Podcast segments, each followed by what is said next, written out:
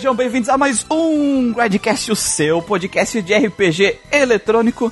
Eu sou o Muriel e eu fiquei muito em dúvida de qual indie trazer. E eu joguei tipo uns 10 e aí eu não consegui terminar em nenhum porque eu fiquei jogando vários e. Mentira! Tu não jogou nada, cara. Você tá, tá mentindo pra gente. Caralho, o cara é mó lixo, velho. O cara jogou vários indies. É. Só tô lá na minha Steam lá então, seu arrombar. Vai estar lá os jogos que eu joguei tudo, seu Só compra, desgraçado. só compra e não joga. Só compra e não. Só, joga. só compra e não joga! Eu me identifico.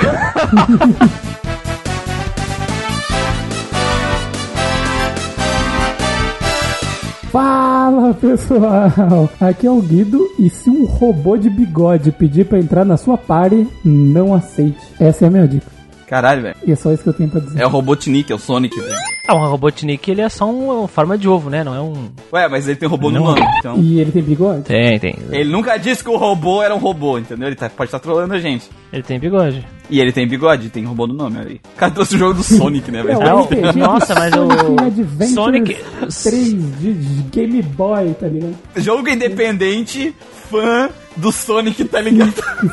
Tem, tem aquele RPG do Sonic, ah, o Sonic Chronicles, né? The Dark Brotherhood. Que saiu pro Game Gear. Não, é de Nintendo DS e foi feito pela BioWare. Caralho. Sim. Sério isso? Sim, é aquele amaldiçoado lá, cara. Aquele terrivelmente amaldiçoado. Que, que tem a música esquisita lá que você mandou pra mim. Tem a música esquisita, né? Pem, Nossa. Pem. Bem, Que bem. música do caralho, velho. Caralho.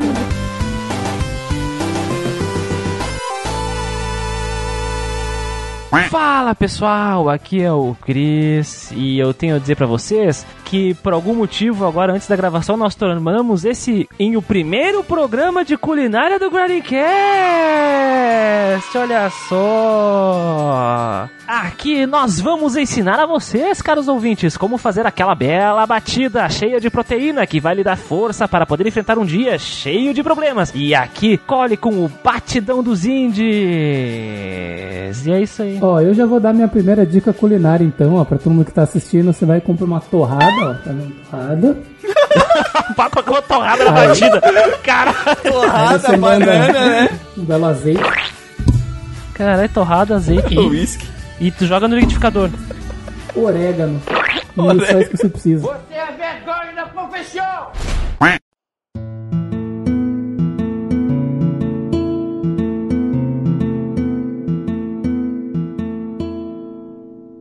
Batidão dos Indies volta. Vamos trazer, cada um de nós vai trazer um RPG indie aí que jogou, zerou ou está no processo aí pra recomendar ou desrecomendar. Dependendo de como é que foi a experiência. Pô, caralho, velho. Nossa. Que o cara escolheu, escolheu um jogo aí, zerou e falou, caralho, que merda que eu fiz. Antes da gente entrar na Gacha Matinê, a gente tem um recado dos nossos patrocinadores. Mentira, não tem patrocinador, a gente tá fazendo propaganda de graça porque a gente gosta da pessoa. Então a gente foi lá cobrar, foi lá cobrar do nosso querido amigo Tito Yay! sobre novidades aí do Dino Hazard, porque RPG brasileiro aí, o Tito, nosso querido amigo, desde os tempos longínquos aí do início do Grindcast, apoiador, Amigo. amigo. Mandou chave pra gente sortear aqui já de No Hazard pra vocês uma vez. Então, Sim, a gente jogou e trouxe nossas impressões também, né? Isso, lá naquelas primeiras demo ainda. Ah, Hoje o jogo No alpha tá, lá. nossa, tá muito, muito. Eu gosto, eu gosto muito do início desse jogo, que é quando o Muriel aparece e depois morre. Eu acho que o começo desse jogo é genial. Cara, mas... Vocês têm inveja porque eu, eu, eu- alguém fala, ah, que pena que ele morreu, né? Vocês só são cadáveres que estão espalhados pelo jogo. Então, Pois é, Guido, não é nesse jogo que a gente encontra um- o teu corpo morto no E é banheiro? você que tá morto no banheiro. é tu, Christian. Droga, sou eu no banheiro. o Me deu Christian uma que tá morto tão no forte banheiro. que eu não aguentei. Me falaram assim, ah, Christian, Christian, tu vai ter que jogar aqui o... o aquele que deve ser nomeado. Eu, Ai, não! Constipação. Jogou no dinossauro É. pra não ter que fazer isso, né? Jogou no. o Ah, dinossauro abriu a boca ele pulou dentro, né? O- dinossauro, não, tu não, tu não pode, não precisa jogar isso aqui, entra na minha boca, rápido, eu te protejo. e aí eu entrei. Então o Tito falou pra gente que agora semana ele vai fazer mais um update, né? Que o jogo está no, com acesso antecipado. Uhum. Estamos falando em ah, fevereiro de 2022, é importante deixar claro. Ele tá focando em refinar o jogo pra sair aquele jogo bonito, limpo, Com belas mecânicas. com belas mecânicas. E ele também falou pra gente que tá na reta final. Ele tá chegando na reta final do desenvolvimento aí do Dino Hazard. Então fiquem de olho que já já vai sair. Quando sair, Grindcast é garantido aí pro nosso querido amigo. Exatamente. Eventualmente, Exatamente. Dino Hazard, que merece todos os louros.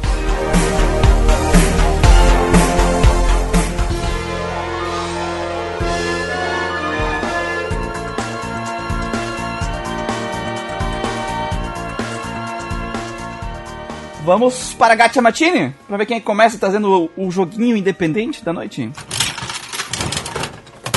Menino Christian! Sou eu. Nossa, eu estou tão emocionado. Eu fui escolhido. Christian que vai trazer uh, jogo de capitalismo, que eu sei. Louco. O jogo que eu vou trazer é esse aqui. Papá! Race Tear!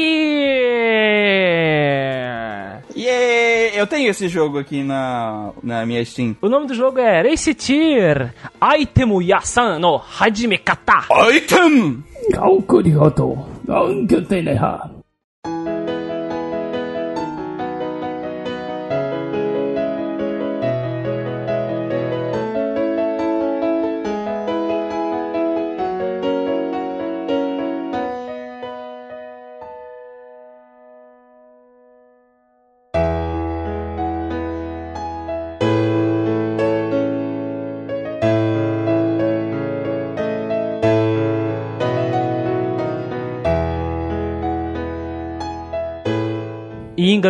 An Item Chop's Tale.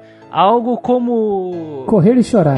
Como começar uma loja de itens, né, do título original em japonês, ou do inglês, ah, um conto de uma loja de itens. Ou do inglês é. É a vez que eu morri e ressuscitei com uma loja de itens. Olha, cara, isso faria muito sucesso hoje no Japão. Morri e fui aí é pra outro mundo virar uma loja de item. Virar uma loja. Exato, Não. exato, você é a loja. Virou a loja, né? Esse joguete, meus queridos, é um jogo indie, de- ou seja, né, como todos os jogos aqui, só que ele veio diretamente do Japão, criado dentro daquele ambiente que eles chamam de doujinshi. Pra quem não sabe, os jogos doujinshi são essencialmente os jogos indies japoneses. O mercado indie, ele é chamado de mercado doujin ou doujinshi no Japão, e ele se concentra ao longo do ano em eventos, onde pessoas comuns se organizam em grupos que são chamados tradicionalmente de circles, e aí eles publicam e lançam os seus produtos, sejam quadrinhos. Esses quadrinhos podem ser para maiores de 18 ou não, músicas, o que for, entre eles esses jogos. E esse jogo aqui, Race Tear, foi feito pelos desenvolvedores Easy Game Station. Eles são conhecidos por fazer alguns jogos fangames baseados em outras obras,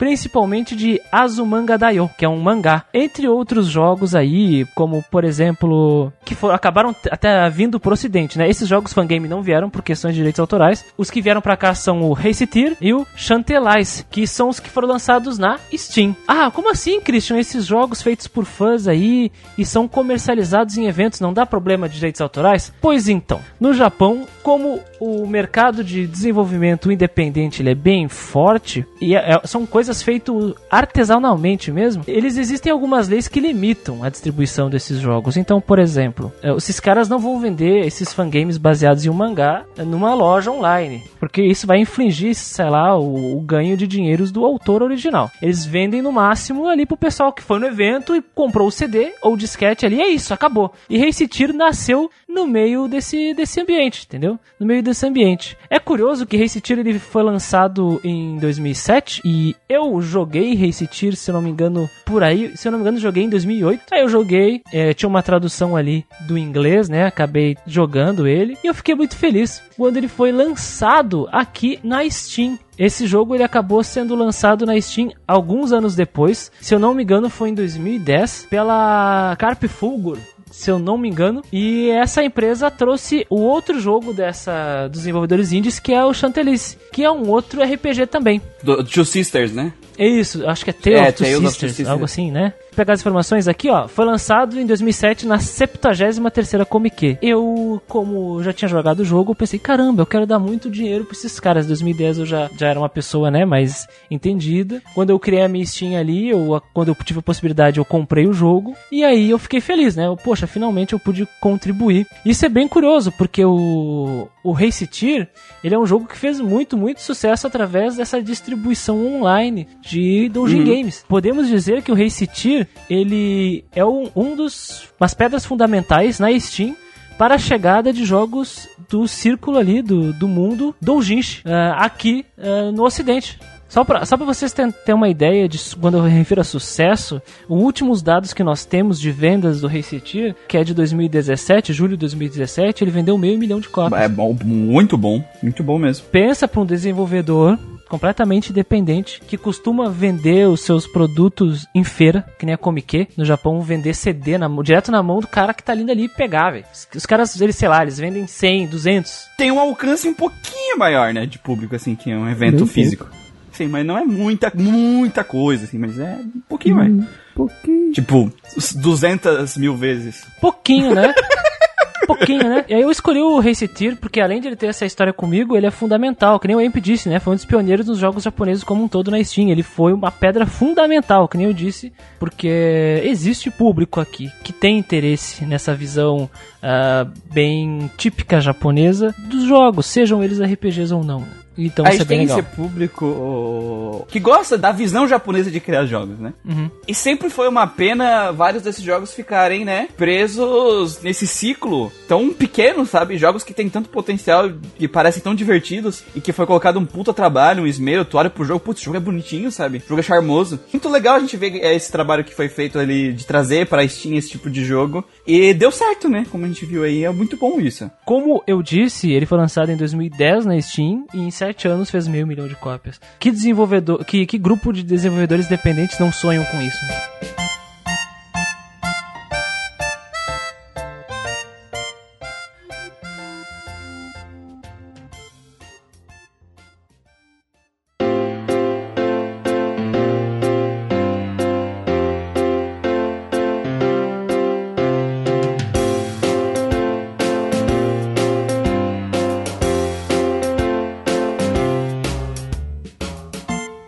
Sacada do jogo é que tem uma garota, né? Que é a Reset, que ela acorda um dia e ela descobre que o pai dela tem uma dívida gigantesca.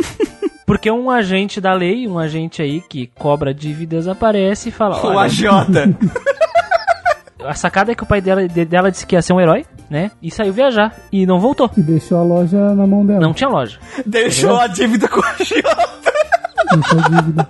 Deixou a dívida pra ela. E a menina ficou tipo, que isso? Como assim meu pai? Meu pai foi, foi embora e deixou a dívida. Meu pai deve. Espero que ele esteja bem e volte, né? Não, teu pai não deu sinal de vida, a gente não sabe o que aconteceu. A última coisa que a gente tem, que a gente sabe, é que ele foi enfrentar um dragão Ah, uhum, vai voltar. num vulcão.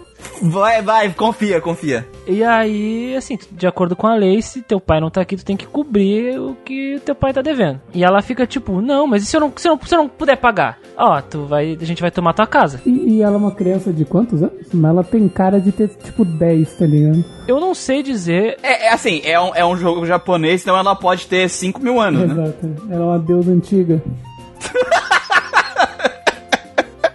E aí ela fica meio desesperada. Não, peraí, eu não quero morar numa casa de papelão, tá entendendo? O que tá acontecendo aí? Aí a, a, a mulher, que é o agente do, que tá cobrando, falou: Olha, tem uma saída. Pode conseguir dinheiro pra pagar isso aí, trabalhando. E ela, tá, mas eu nu- nunca trabalhei na minha vida, eu vou ter que trabalhar? Vai ter que trabalhar sim. E como é que eu vou trabalhar? Bom, vamos transformar essa casa então numa loja e tu- eu vou te ensinar a ser uma boa lojista que vender coisas. Pra- e tu vai juntar dinheiro pra pagar as contas. Vou te ensinar logística, ela falou. Exatamente. E essa personagem que, que vem cobrar ela é a Tyr. A Tyr é uma fada. É a, a linda e maravilhosa fada de óculos, né? Não é por isso que eu estou trazendo esse jogo. Sei, sei. Público-alvo. Aham, sei. tá bom. Na verdade, é só por isso que ele jogou esse jogo. Essa é a realidade. É a única motivação o dele. motivo que fez ele. ele Olha, não eu não posso dizer que não. E aí, a Tyr diz: Ó, eu vou te ensinar a- o básico do, do, do mercado e tu vai ter que vender. Ok. E então, a partir daí, nós acompanhamos a Reset e a Tyr ah, numa aventura de pagar as contas do pai sumido dela, criando uma loja de itens. E essa é uma proposta muito diferente do que a gente conhece, porque em todos os jogos de aventura, somos o aventureiro e vamos nas lojas comprar itens. Aqui não. Como a cidade da, da Reset é uma cidade próxima a ruínas antigas que são repletas de monstros, essas ruínas são chamadas de dungeons, olha só. É um caminho bem comum de aventureiros para irem até as dungeons buscar tesouros. E aí então seria uma ótima ideia colocar uma loja de itens para esses aventureiros ali. E aí eles criam a Resetir, Simulador, simulador de, de NPC. simulador de NPC. Tipo isso aí. Sabe qual é o nome disso aí, Christian? O que? Ser criativo positivo. Ser criativo, cara. Pensar fora da caixa, pensar em fazer algo fora da caixa. pensar fora da caixa. Eu vou ser bem sincero pra vocês que é a primeira vez que eu vejo isso num jogo. Talvez não tenha sido o primeiro jogo que É, fez provavelmente não, Mas a nunca partir é. daqui- nunca é. Eu, eu vi um que fez, mas eu acho que veio depois. Então, isso. É, exatamente. Eu comecei a ver outros jogos que foram fazendo depois. O Weapon Shop de Almacê, da Level 5, por exemplo, que é jogo digital exclusivo do 3DS, tu é o dono de loja de, de um mundo de fantasia, tá entendendo? E foi feito Ah, depois. com certeza vai chegar um cara e dizer que tem algum jogo, sei lá, de PC 98, eu não sei das quantas lá. é, é uma que- é, mano, tem um, tem um CRPG das antigas que. É, mas é uma ideia que é incomum. É diferente incomum. Não é comum tu ver esse tipo de coisa. E aí, então, a sacada do jogo é. Tu tem um relógio que ele tá dividido em momentos do dia, manhã, meio-dia, tarde, noite. E tu tem ações que tu pode tomar nesse dia. Por exemplo, ah, abrir a loja para as pessoas virem comprar. Sair da loja e ganhar dinheiro. Sair da loja para poder falar com outros comerciantes. Como a guilda de mercadores, o mercado, ir na guilda de aventureiros, ou ir para a aventura. O jogo se resume a isso aí. O que, que é ir para a aventura? Tu vai na guilda de aventureiros, e aí então tu paga um aventureiro para entrar na dungeon, se aventurar e pegar espólios. E esses espólios são coisas que tu coloca na tua loja. Tipo a barbatana de tubarão. Tipo a barbatana de tubarão, que custa, sei lá, 1.200, né? 1.200 pix. O- É caríssima barbatana, tipo, tinha aquela, o escudo do não sei o que, 400. A barbatana do tubarão, 1.200, cacete. barbatana. Fazer uma sopa. E aí então tu tem essa, essa, essa sacada aí. Porque se tu vai numa aventura, sai com um aventureiro, tu gasta duas, ah, duas sessões do teu dia. Se tu abre a loja, tu gasta uma. Se tu sai da loja e volta, tu gasta uma, entendeu? E tu nunca pode sair com o aventureiro muito tarde, porque tu tem que ter sobrando sempre algum espaço para o aventureiro poder voltar. Ele não vai sair no meio da madrugada contigo, podendo voltar de noite, sabe? Então o ideal é sempre se aventurar no primeiro horário. Quando você entra na dungeon com o aventureiro, você controla o aventureiro? E aí ela fica atrás de. Sim. de Ah, suporte? tu. Olha só. Exatamente. Ela fica atrás de é que suporte e grita, meu Deus, leva um tiro. Ela fica tipo assim. Que eu vi o Fala, Christian "Caralho, jogando. Custa, custa. Meu Deus, ela deu um tiro aí, custa 50 moedas de ouro aqui a atadura. Cara, o Christian. A sacada do Tá, jogo calma aí é que eu tenho que te ele é denunciar, uma- Christian. Eu tenho que te denunciar. Fala, Porque ficou fala. falando de mim do Darkest Dungeon. Ah, não leva coisa pra curar. Hum. O, o, o aventureiro dele se machucava. Ah, vou ter que gastar esses pão que eu podia estar vendendo. É, eu tava falando isso. Podia estar vendendo os pão. Pô, mano, eu tava jogando ali, o cara tava mandando, tinha que comer pão, cara. Comer pão no meio da dungeon, cara. Os pão que eu vou vender? Tá louco? Que absurdo, cara. Como é que é a vida humana em primeiro lugar? Que história é essa? Né? Vê se pode. E a economia, como é que E a fica? economia, né? Todo mundo quer viver assim. né? É, esse tipo de coisa.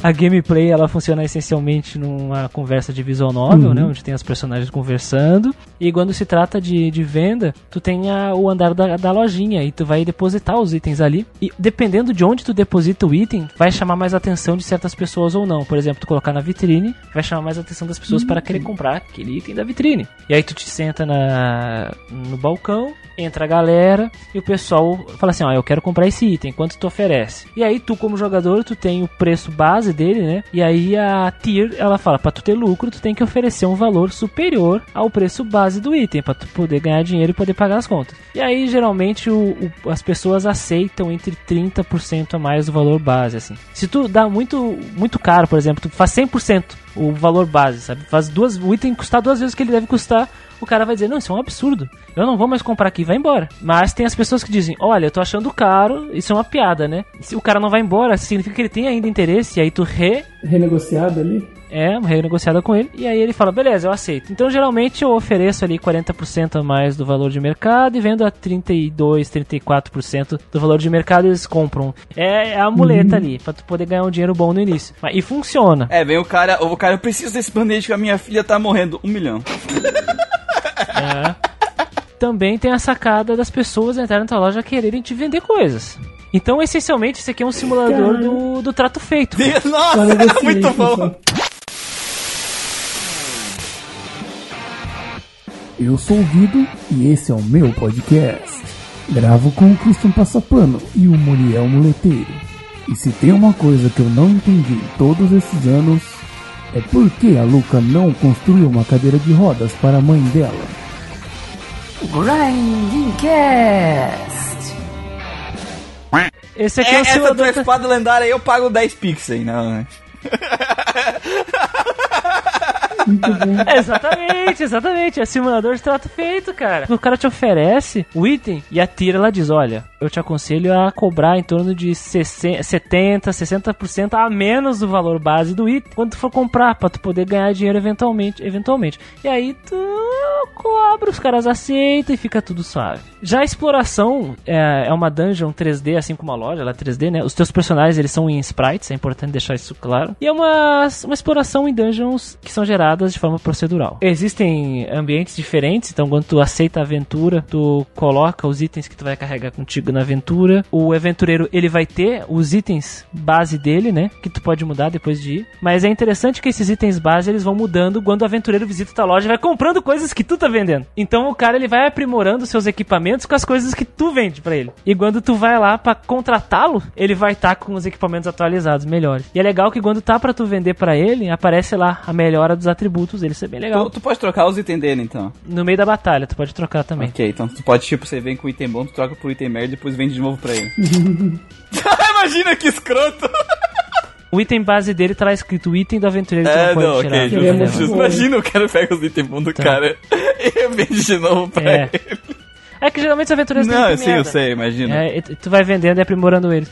que aventureiro é fudido, né, cara? Aventureiro é fudido. né? É. E essa exploração aí, ela lembra um pouco do Mystery Dungeon, só que sem a ideia de tu caminhar e os monstros caminhar enquanto tu. nos intervalos de, do movimento, né? Então é um action que eu posso tentar comparar com o jogo aí que a gente teve contato recentemente, o Wiz Origin.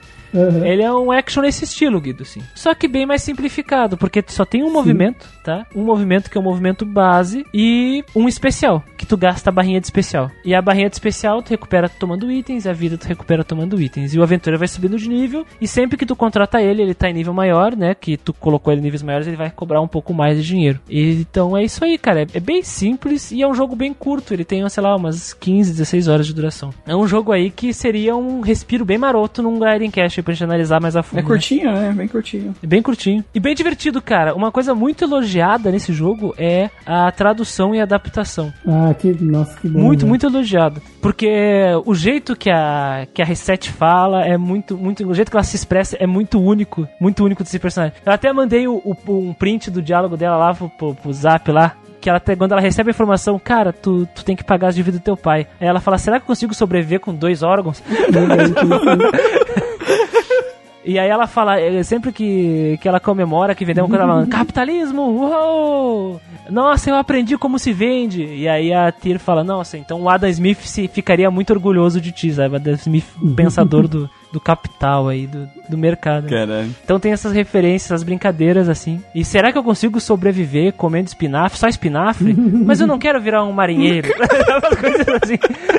Ai, que da hora. Uma coisa bem divertida mesmo. Tô vendo uma gameplay aqui e os aventureiros são bem diferentes uns dos outros também, né? Nas habilidades. Cara, tem itens de, de distância, tem itens de magia, tem a daga.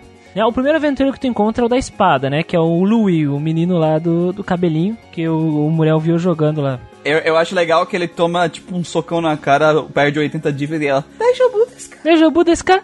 É. O cara cuspindo A, sa- sangue. a, saca- pão. a sacada é que a, a Tier e a, e a Reset, elas não são suporte, tipo, elas têm, elas carregam Sim. os itens, mas elas, elas entram na dungeon e elas estão sob um efeito mágico que tornam elas invisíveis e transponíveis, então elas são imune- imunes a qualquer coisa que acontece. Só que se tu entrar numa dungeon com essa magia, tu não consegue pegar itens da dungeon. Por isso que eles têm que pagar um aventureiro pra ir lá. E se o aventureiro desmaia, elas dão um jeito de teleportar e ir embora. Teleportar né? embora e deixar ele lá. Da. Ele que se foda. Ah, que imagina? um pouco cuzão, né? Não, não, tem que salvar ele, pra poder salvar ele, pra poder salvar Ah, ele. morreu, tchau, vou embora. Ah, morreu, morreu. Elas são tipo tu no Digimon World, né? Eles só ficam lá, gambaré, né? E o bicho luta. É, gambarê, gambarê. O preço dele na Steam agora, estamos em fevereiro de 2022, tá R$ 34,99. Mas ele entra em promoçõezinhas marotas. ah, sempre, né? Entra, entra em promoção. Eu, eu devo ter- não devo ter pagado mais de 10 reais esse jogo. É interessante. Ah, uma outra coisa interessante a dizer é que nós temos como objetivo pagar 10 mil Pix. Ó, Pix Print Team. E aí, 10 mil por semana. Caralho, por semana. Sim. Por semana, então. Mas não é tão difícil juntar dinheiro, cara. Não, de boa. Eu lembro que a primeira semana era 10 mil, porque eu joguei esse jogo foi em, sei lá, em 2009, é, 2008, 2009, e eu tava rejogando agora, assim. E eu não passei, eu não passei, acho que da segunda semana, eu não lembro quanto é que é a segunda semana, mas se eu não me engano é 10 mil. Pra ir pagando. E eles não contam quanto teu pai te deve. Ah, eles não Quanto contam. o pai deve. Eles não falam, eles falam, olha, se tu souber o valor, tu vai cair desmaiado aqui. então não, a gente não vai contar. Resumindo, ou você vai ter que trabalhar pro resto da vida, ou eles não vão te contar que é pra você continuar pagando bastante pra eles e é isso. Mas o jogo ele tem suas 16 horas de duração, mas de acordo com How Long to Beat, ah, tu pode juntar aí facilmente ah, umas 40 e poucas horas, se tu for completionista. Caralho. Sempre tem, né? Pegar todos os equipamentos do jogo, né? todos os itens. Eu vou 100%alo. Todos os andares de todas as dungeons, sabe? Enfim, é essa a minha a minha indicação de indie aí, Race Tier. Race Tier. Eu gosto bastante, é um jogo que me faz feliz jogar, cara. Me faz feliz. Me divirto bastante com ele.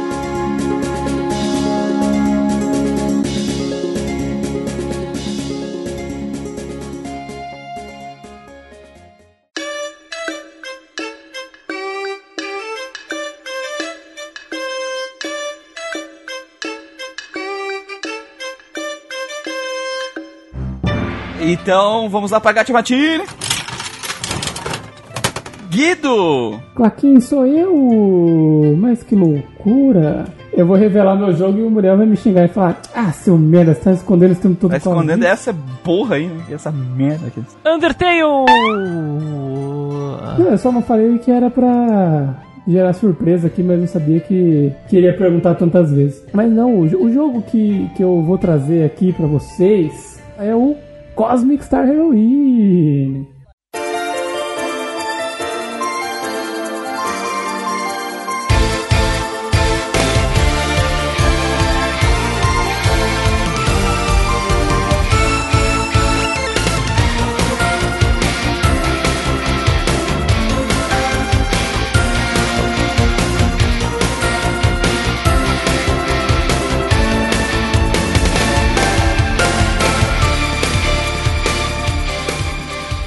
É similar a Chrono Trigger. Nossa, eu comecei bem já. Começou- Isso! Bota lá na Steam com a, com a tag, né? É o clássico jogo que quando alguém vai falar pra alguém, fala: Nossa, cara, joga esse jogo aqui. Ele é inspirado em Chrono Trigger. Cara, eu acho que dos 10 vídeos que eu vi desse jogo, 9 falaram isso. Na boa, assim. E eu vou explicar pra vocês o porquê. Ele foi desenvolvido e publicado pela Zeboid Games no ano de 2017 para PlayStation 4 e PC e depois saiu um port dele para PS Vita e Switch em 2018. Caralho, que se deu trabalho pra portar pro Vita, só. velho. Foi um jogo que ele demorou até a produção dele. Ele foi anunciado o projeto em 2013, que eles estavam lançando um novo título. Eles já tinham lançado outros dois jogos, né? O Breath of Death 7, que não existe outros jogos antes, é só o 7 mesmo.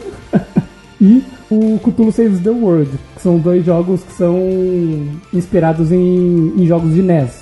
Então são jogos 8 bits. Aí depois eles anunciaram Cosmic Star Heroine, já mostrando o próximo passo que a empresa estava querendo seguir, que seriam já os jogos num visual mais parecido com os NES, né? Com os jogos do Super Com Nintendo, Chrono Trigger. com o Chrono Trigger. Caralho. E ele foi parcialmente financiado por Kickstarter. Nesse Kickstarter eles conseguiram arrecadar aí 132 mil dólares, que deu uma ajudinha no desenvolvimento do jogo aí. E uma coisa que, é, que eu acho importante trazer aqui que foi a equipe que fez o, a trilha sonora do jogo, que é a Hyperduck Soundworks. Eu não conheço outros jogos que, que eles fizeram, mas eu devo dizer para vocês que fiquei fã desses desgraçados aqui, hein, cara. Esses putos sabem fazer música, hein? Original soundtrack do Dust, por exemplo. Ô, louco, fizeram Dust. Dust.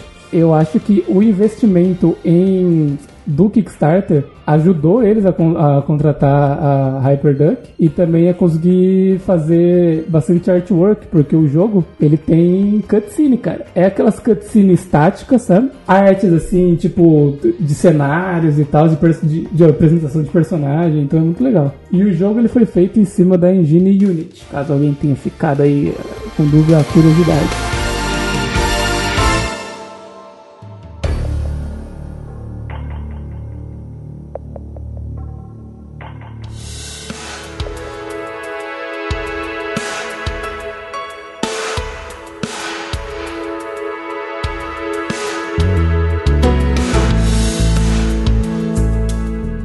A moral do jogo é que é o seguinte: você, o personagem principal, né, chama Alissa Elsale. E ela é uma agente, uma espiã que trabalha para a Agência de Paz e Inteligência. Só para deixar claro, é, é esse mundo que a gente vive, né? Esse primeiro mundo ele é bem cyberpunk, então ele tem todo aqueles lances de mega corporação e a galera que vive naqueles lugares zoados, né? Sim. E nossa primeira missão já é num prédio de uma mega corporação onde terroristas estão fazendo reféns ali. A gente é enviado para essa missão. No meio dela a gente encontra mais uma amiga nossa que, que também faz parte da, da agência, só que ela estava de férias. E a gente consegue resolver o problema ali e tal. Depois de concluir essa missão, né? A gente volta para nossa base. E assim, uma coisa que eu acho muito massa desse jogo é o texto dele. Eu acho também bem, bem descontraído, sabe? Sabe aquele jogo que você gosta de conversar com todo mundo da base, assim? Porque cada um vai falando alguma coisa, às vezes o cara dá, fala alguma coisa relevante, às vezes não, só que é engraçado, sabe? É divertido. É divertido conversar com a galera, é isso. né?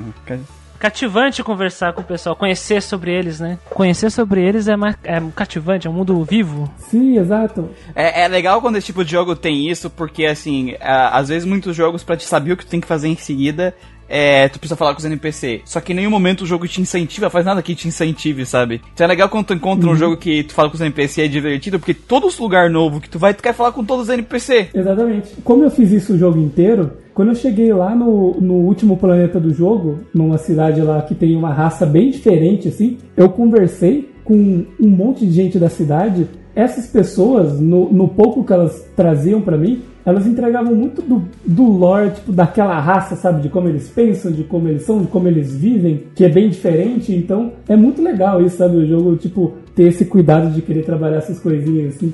Então, eu acho muito massa eles te incentivar a fazer isso e, assim, de uma maneira descontraída, sabe? Leve. É sempre bom pra dar umas, umas risadinhas aqui e ali. Logo depois que a gente chega na base, a gente já conhece o diretor da, da empresa. E ele dá uma missão pra gente, que ele fala que é uma missão urgente que apareceu, muito importante, e que teria que ser alguém do calibre da Alice, né? Que ela tinha acabado, Alissa, né? Que ela tinha acabado de mostrar pra todo mundo que ela era uma das melhores agentes ali da empresa. Um outro personagem que também tinha sido apresentado nesse começo, o Dave, era o nosso famoso cara da cadeira, que é o Hackerman. Kyle Hackerman. Nerd É da o cadeira. nerd da cadeira, né? É um- Só que, para essa missão, eles precisavam dele físico lá em campo. Então vai a gente, a nossa amiga que estava de férias que veio para ação e o Hackerman nessa missão aí super importante. E essa missão é nos dada por o nosso instrutor, o nosso querido Su, que é um cara que eu vou falar dele depois, mas ele é um careca de óculos escuros e barba. E ele parece muito com um, um podcaster aí famoso brasileiro. Então eu chamei. Verdade. Então, eu chamei. Eu chamei ele por, por esse podcast o jogo inteiro aí. Ah, velho. Agora que tu falou, eu olhei pra ele e eu, puta merda, é mesmo. Ele é né, mano? idêntico. É idêntico, velho. Então eu chamei ele pelo nome desse podcast aí o jogo inteiro. E nós fomos enviados para essa missão sabendo que um grupo terrorista inimigo também está lá e está atrás da mesma coisa que a gente. Esse grupo terrorista é chamado de Astrea. E é só o que a gente tem de informação deles. É, A agência passou pra gente que ele é um grupo terrorista e que eles planejam usar essa porra aí que eles descobriram para coisas não muito legais. E a gente tá num planeta, que é um planeta vizinho, e assim, a gente dá um rolê por ali, daí a gente escuta um barulho e quando a gente volta, tipo assim, todo mundo da Astra foi morto. Estão todos mortos, assim, daí a gente fica, caralho, tem alguma coisa aqui que não quer que a gente encontre a parada que a gente veio encontrar. A gente consegue acesso ao laboratório, vamos resumir as coisas aqui, encontra um bichão sinistro, pega o, o que a gente precisava pegar e volta pra base, mas no- quando a gente meio que estava acessando o computador para conseguir encontrar as coisas, a gente vê algumas informações esquisitas que chamam a atenção do grupo sobre isso que a gente veio buscar. Ao voltar para a base, a gente entrega pro diretor e tal, e meio que a Alissa fica meio encanada, fala pro Dave pesquisar sobre a- as coisas que a gente encontrou. O Dave acorda a gente no meio da noite com a informação de que o que a gente foi buscar fazia parte de algo chamado Projeto Lumina.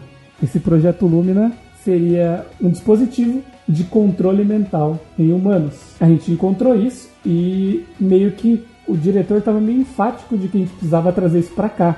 O Dave viu que o diretor estava meio que tipo tentando reativar esse programa, sabe?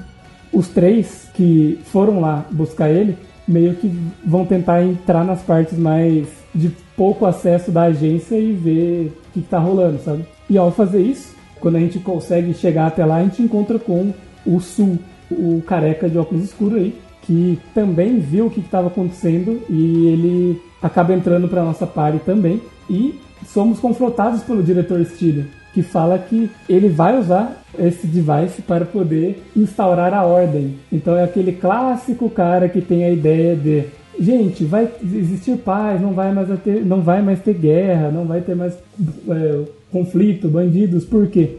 Porque a gente vai estar usando esse controle mental em todos os humanos aqui. Ah, os caras que gostam de ordem irrestrita, né? Ah, mano, o cara é Lau, velho. O cara é o time Megami Tensei, ele vai de Lau, velho. Sai daí. Se você, você que tá ouvindo, se você joga de Lau, não tem problema nenhum, a escolha é sua. Pior que tem um monte de, de ouvinte mesmo que, que gosta de LoL, cara. Tem, tem um pessoal no Discord ali que é o grupo da lei, hein? Bando de sem vergonha, Slay, Lei, sei. E, resumindo, nós somos dados como traidores, somos caçados agora pela agência, mas nós conseguimos roubar a peça importante para o desenvolvimento do projeto Lumina. E agora somos fugitivos. Os quatro membros ali que eram da agência. E o que, que a gente faz? Ah, a Astria lá, o grupo terrorista, Terrorista. também estava atrás desse, desse device. Talvez eles tenham mais informações. Vamos conversar com eles. Cara, terrorista é um, um nome que só um lado dá, né, cara? É muito relativo. Só um lado dá, só um lado da história conta. É muito relativo. É que nem aquela frase, só comete crime de guerra quem perde a guerra, né? Exatamente. Exatamente. Terrorista é quem perde, né? É, É, sempre assim. Mas é muito engraçado o grupo de Star Wars que os caras falam assim: é, mas se veja os rebeldes também, eles eram terroristas. É, é, mas é. Como diz um sábio, disse uma vez, a justiça sempre prevalece, porque a justiça é o do lado que venceu. É, é, acompanha os Exatamente. Exatamente. E daí vai se desenrolando a história do jogo e entrando mais personagens, né? Então a gente descobre ah, a amiga da, da nossa companheira de, de agência, né? Que é a Chang, que é especialista em artes marciais e algo que eu acho muito legal que chama Gunmancy. Ela é uma Gunmancer. Arma Mancer. E Arma Mancer, exatamente. Ela usa os poderes de, de mente dela, da mente assim, psíquicos pra controlar armas. Ela abre o portal, abre vem com a arma assim, pum, na cabeça dos caras, é muito massa. Eu só tô esperando o dia que apareceu o Chocolate Mancer. Chocolate Mancer. É, o Chocolate Mancer, o Ice Cream Mancer. Ice Cream Mancer. Eu tô esperando esses caras aparecerem. Porque, porra, E o jogo, ele tem uma coisa que é boa, mas é ruim ao mesmo tempo. E eu vou dizer que ela é boa pra gameplay e ruim em desenvolvimento de personagem. Porque esse jogo tem 11 personagens na parte. 11 bonecos. 11. Essa parte é similar àquele que não deve ser nomeado. Big. Similar a Suicoden, tá ligado? Tipo isso, cara. E assim, do ponto de vista de gameplay, é muito massa. Porque depois eu vou apresentar a gameplay pra vocês. E eles terem feito isso foi muito em favor da gameplay, sabe? Porque consegue mostrar uma variedade massa de personagem e, e as funções que esse personagem pode ter durante o combate, sabe? Como você pode pegar esse combate e fazer cada personagem ter tipo um, uma- um tipo de gameplay. Mas puta, cara, isso fez com que vários personagens ou tivesse um desenvolvimento ruim, no sentido de, pro, de, de, profundidade, sabe? Uma profundidade ruim ou uma motivação ruim, ou os dois, cara. O personagem tem os dois. Procure a imagem do jogo, vai aparecer a imagem com todo mundo.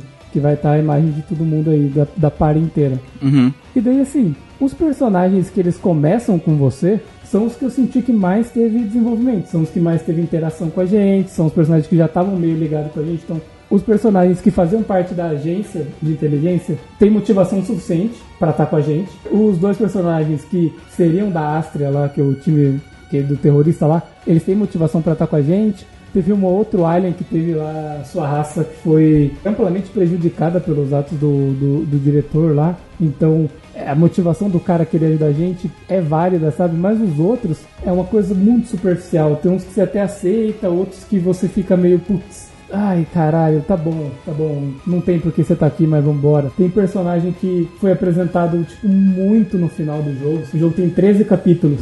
Tem um personagem que ele entra no 11 capítulo, sabe? Vou conseguir aproveitar o que ele poderia trazer pra interação com a party.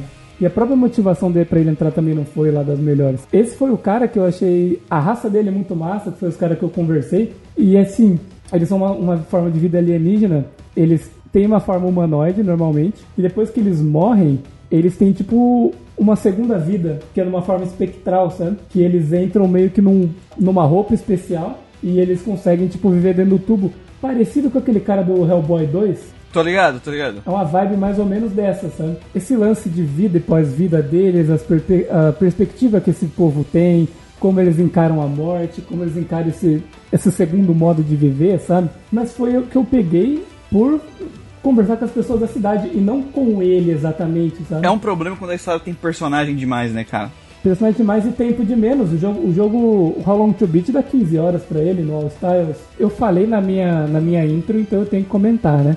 Tá vendo aquele cara lá atrás? O, o pessoal do podcast não tá vendo nada. É, não, mas eles procuram. Coloca como Star Heroine, vai ter todos os personagens, você vai ver lá atrás um robô com uma jaqueta amarela. Tá. Imagina o Fred Mercury, tá? Só que robô. Tá bom. Esse personagem, é, né? ele é um robô dançarino. Ele é o pior personagem desse jogo em todos os aspectos possíveis. Ah, ele é o robô de bigode, então. Ele é o tá, robô de bigode. É, a motivação dele é ruim, a personalidade dele é ruim, o objetivo de vida dele é ruim, é, a aparência dele é menos legal, a gameplay dele é a que eu menos gostei, sabe? É simplesmente ruim, Porém, ele tem um dos melhores temas de personagem do jogo, veja bem. O que faz sentido, porque ele é ligado com música, com disco, então. Faz sentido ele ter uma música boa, mas de resto, Clark, você é um cocô.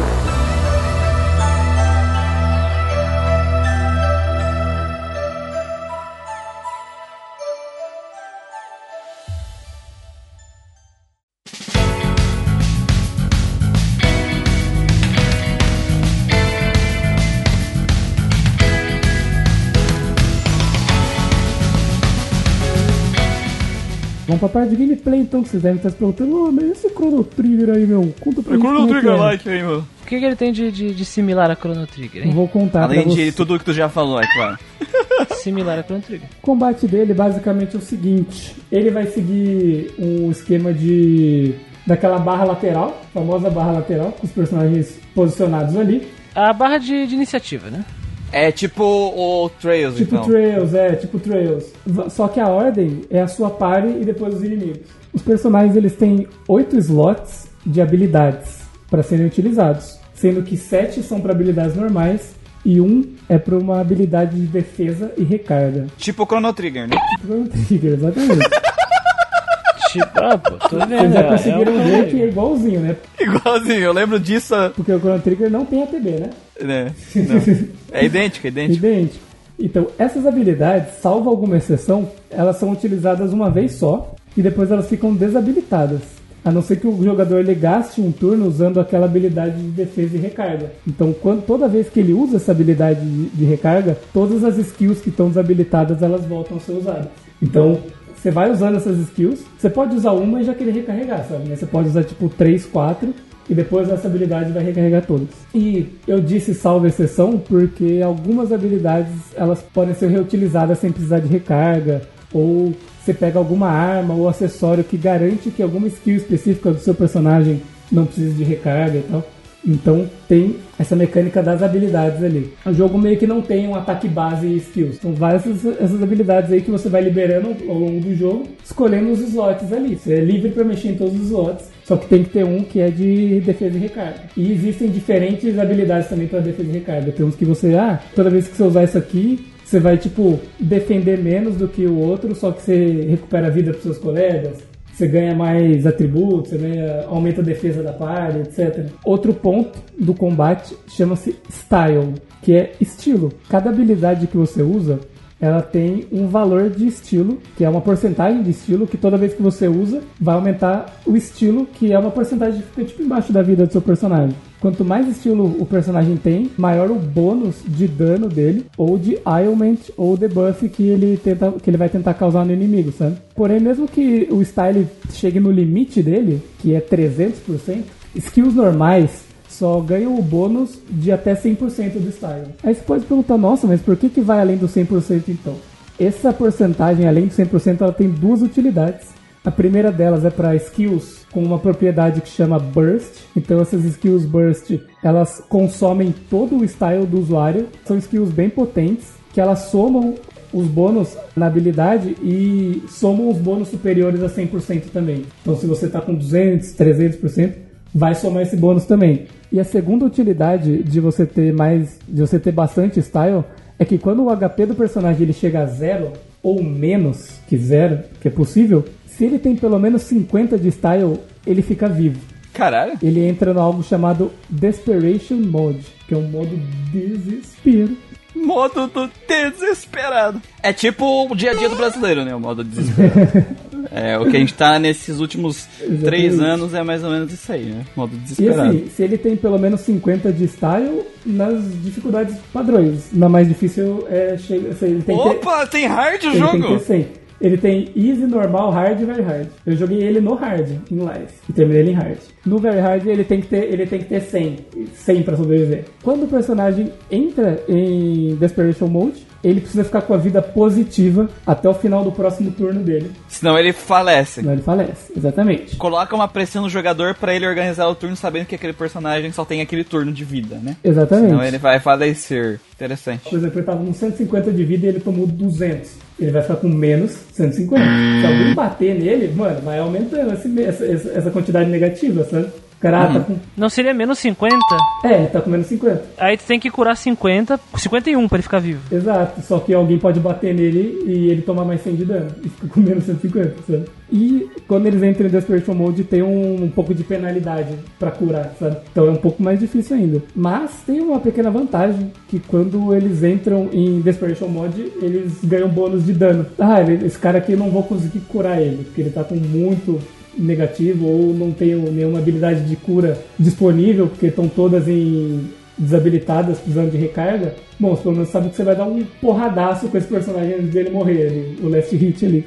Então acaba criando essa dinâmica de você saber quando é hora de você usar alguma skill que é de burst. Então você fala assim, ah, tô com 150 de style, será que eu uso esse skill burst? Putz, mas daí o personagem vai ficar vulnerável. Ele pode ficar vulnerável para em apanhar e entrar em Desperation Mode. E, e ah, se ele gastou uma burst, aliás, ele não vai ter style para sobreviver. Então tem essa, essa risco e recompensa de você usar uma burst, assim, meio que você tem que usar numa garantia de que vai matar alguém, sabe? Outra coisa tem aí no combate, chama-se Hyper Mode. Mas tem coisa, né? Mas tem coisa moeu, mano. Tem coisa lombardia. Sei, o combate do jogo tem bastante elemento, cara. Porra, pois é, é um jogo bem rico, né, cara? Bem parecido com o Chrono Trigger, né?